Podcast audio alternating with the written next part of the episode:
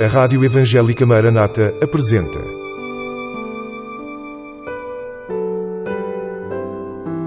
Mulheres da Bíblia. Mulheres que deixaram uma marca na história e que falam ainda hoje.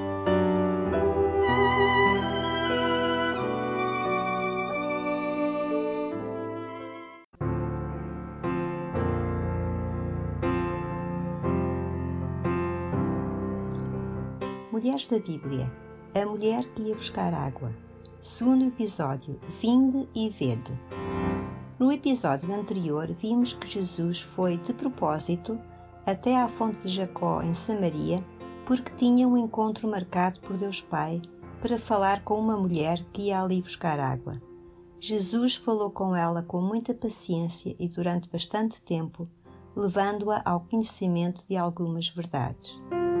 Ele mostrou-lhe também que conhecia por revelação pormenores da vida dela, o que fez que ela concluísse que ele era profeta. Depois, Jesus declarou-lhe abertamente que ele era o Messias que os judeus e também os samaritanos esperavam.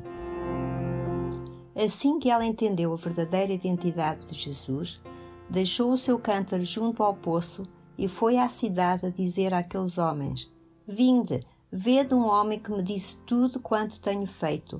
Porventura não é este o Cristo ou o Messias? Aquela palavra da mulher, o seu testemunho simples, mas genuíno, fez que muitos samaritanos fossem ter com Jesus junto ao poço. Muitos creram nele e rogaram-lhe que ficasse com eles dois dias. Jesus aceitou o convite.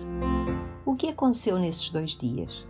Muitos creram em Jesus mas é interessante o que eles diziam à mulher. Lemos no versículo 42: Não é pelo teu dito que nós cremos, porque nós mesmos o temos ouvido e sabemos que este é verdadeiramente o Cristo, o Salvador do mundo.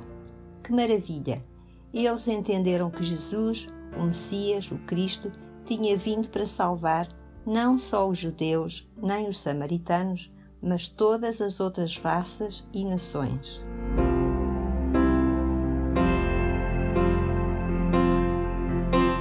Cântaro que ficou junto ao poço. Naquela hora, a tarefa de ir buscar água deixou de ser a prioridade daquela mulher. Que importância tinha um cântaro ou a água comparados com a grande descoberta do Messias? Agora estava a ir à cidade, não com a água do poço, mas para anunciar as boas novas acerca daquele que oferece água que produz uma fonte que salta para a vida eterna. Além disso, ela podia encher o cântaro mais tarde.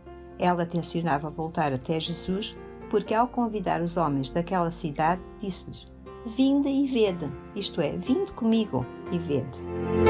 Ou então ela podia ter levado o cântaro logo de caminho, mas tinha muita pressa. O cântaro cheio obrigá-la ia a ir muito mais devagar.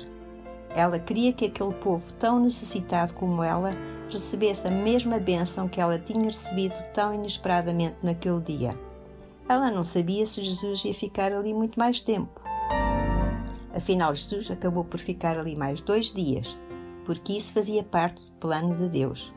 Foi por isso que lemos que era necessário que Jesus passasse por Samaria, não só por causa da mulher samaritana, mas por causa de todos aqueles que vieram a conhecer Jesus por intermédio do testemunho dela muitos converteram-se naqueles dias.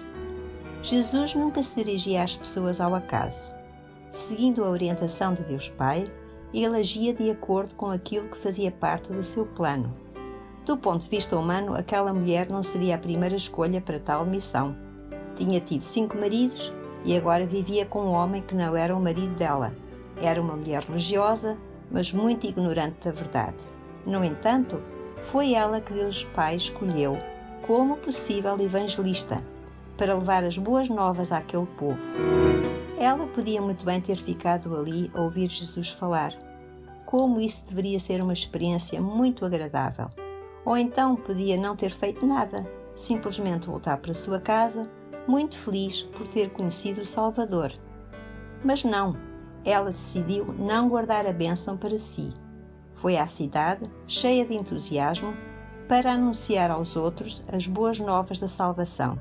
Deus chamou-a e ela respondeu, cooperando com ele no seu plano para aquele povo de Samaria.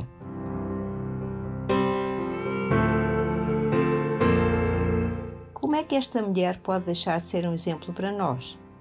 Ela não tinha grandes conhecimentos de teologia. Os conhecimentos que tinham eram da tradição religiosa samaritana. Mas depois de conhecer Jesus, ela passou a conhecer a verdade, porque Jesus é a verdade.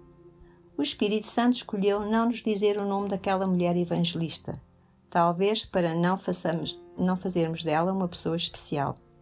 Ela representa cada um de nós, que devemos anunciar Jesus com empenho e urgência para que outros venham a ser salvos também. Depois da sua ressurreição, Jesus deu a sua grande comissão: Ide por todo o mundo, pregai o Evangelho a toda a criatura. Quem crer e for batizado será salvo, mas quem não crer será condenado. Marcos 16, 15 e 16. Também nós não sabemos quanto tempo temos para testemunhar que Jesus vive, que o conhecemos, que Ele conhece tudo o que se passa na nossa vida e que nos quer abençoar porque nos ama. Jesus em breve voltará.